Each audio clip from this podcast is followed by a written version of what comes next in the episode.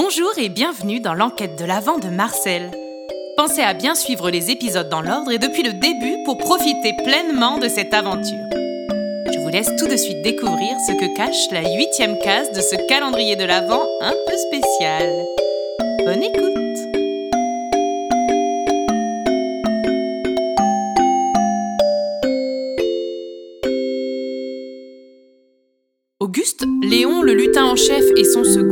de la maison des Duprés jusqu'au pôle Nord, à travers une sorte de tourbillon étrange. Les garçons s'élevèrent dans la pièce après avoir avalé la potion magique.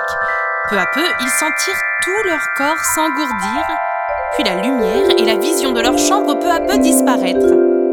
Les sensations étaient agréables. Ils étaient balancés lentement de gauche à droite et ressentaient une agréable chaleur. Après leur corps, c'était leur esprit qui semblait s'engourdir. Ils étaient... Vous savez, dans cet état dans lequel on est les quelques secondes qui précèdent tout juste le moment où l'on va s'endormir.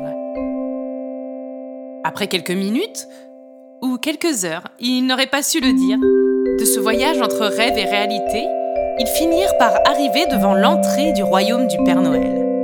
Enfin, c'est du moins ce qu'on leur demanda de croire. Et voilà, on y est, enfin. Léon, tu crois qu'ils se sont fichus de nous? Je crois, Gus. Ou alors ils sont un peu zinzin. J'avoue que j'ai quelques doutes là-dessus depuis le début pour ne rien te cacher. Les questions que se posaient les garçons étaient pour le moins légitimes. Nos quatre héros étaient debout face à une immensité de. Eh bien, de.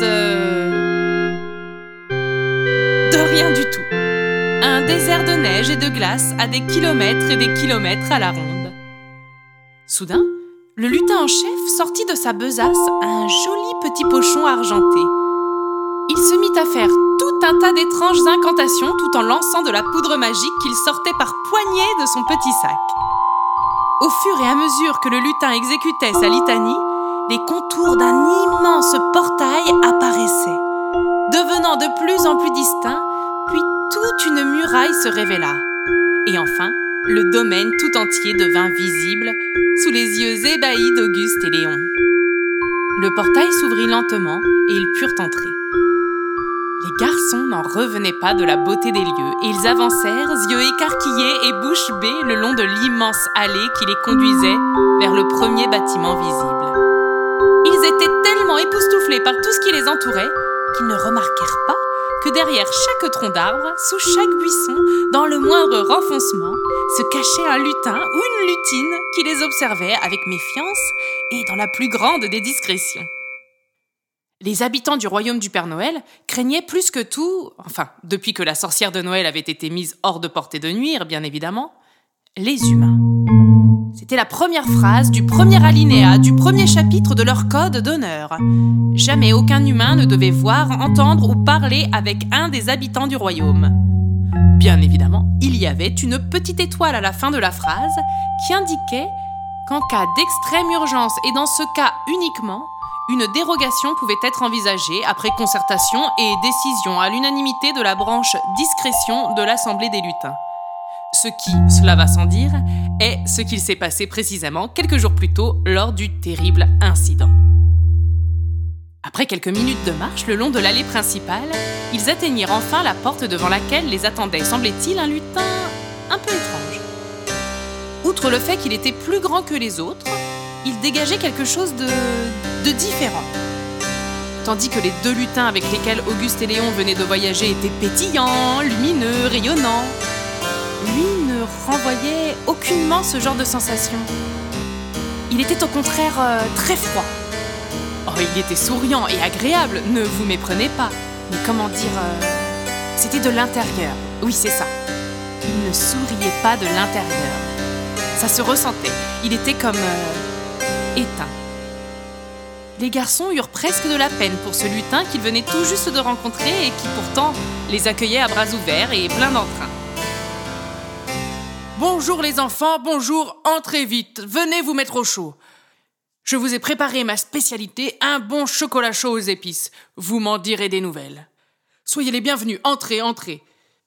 Je suis Gédéon, celui qui fait, si je puis me permettre, tourner la boutique ici.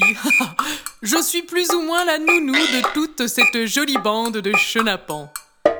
Leur dit-il en désignant une grande photo sur laquelle se trouvaient tous les petits lutins et lutines les uns à côté des autres. Ils se ressemblaient à s'y méprendre. Et pourtant, ils avaient chacun un petit quelque chose qui les différenciait des autres. Mais aussi et surtout, je suis le secrétaire du Père Noël. Je suis, en quelque sorte, son bras droit, oui oui, on peut le dire. C'est moi qui gère tout, voyez, j'ai tout un tas de carnets dans lesquels je note tout, absolument tout. Ici, c'est le registre dans lequel j'inscris le nom, la date de naissance et le gâteau préféré de chaque lutin et lutine du royaume. Par là, c'est le panneau sur lequel je note les allées et venues des visiteurs du domaine, avec chaque fois leurs coordonnées et leur taille d'oreille. Ça peut toujours servir, on ne sait jamais. De ce côté du bureau, j'ai également tout un tas de classeurs dans lesquels ensuite Et excusez-moi, monsieur Gédéon? Euh, Gédéon. Euh, monsieur Gédéon, pardon, nous sommes très impressionnés par cette organisation, mais si je peux me permettre, nous sommes ici pour une autre raison. Et non pas que votre travail soit inintéressant, bien au contraire. C'est simplement que... Oui, euh, oh, non, non, non, ne, vous inquiétez pas, vous avez raison de me rappeler à l'ordre. Euh, qui suis-je pour me permettre... enfin, enfin bref, suivez-moi, suivez-moi. Le lutin secrétaire se mit à galoper à travers un dédale de couloirs et d'escaliers. Il allait si vite que les garçons eurent bien de la peine à le suivre. Au bout de quelques minutes, à courir à travers l'immense bâtiment, ils finirent par arriver devant une drôle de porte. Elle était magnifique, en bois sculpté et avait en plus la particularité d'être toute ronde. C'est ici la chambre du Père Noël, c'est là que votre enquête commence. Crièrent d'une seule voix les deux frères. Comment? Mais bien sûr que non, enfin. Le chef du GIGN ne vous a rien dit. C'est la liste. La liste, elle a disparu. La liste? La liste. Celle qui répertorie les noms, âges, adresses et commandes de cadeaux de tous les enfants du monde entier. Disparu, parti, envolé. Ne pas. Et on compte sur vous pour trouver la solution. Et vite Les deux frères lurent la panique dans le regard du secrétaire Gédéon et tentèrent de faire bonne figure. Mais au fond d'eux-mêmes, ils se sentirent à ce moment-là bien loin d'être à la hauteur d'une si lourde mission. Ils se rapprochèrent l'un de l'autre, sans même s'en rendre compte, et s'attrapèrent la main pour se donner du courage. Ils n'avaient pas le choix. Ils allaient devoir être à la hauteur. Et voilà, le récit du jour est terminé. Que diriez-vous d'exercer vos talents d'enquêteur dès maintenant? Je vous ai glissé une copie de la photo des lutins du royaume et vous ai préparé un petit jeu. Filez vite découvrir cela sur notre site internet ou sur Facebook. Merci encore à tous d'être fidèles à cette enquête de l'Avent un peu spéciale. Rendez-vous donc demain à la même heure pour la suite de notre aventure. D'ici là, portez-vous bien. Bien à vous. Votre Marcel.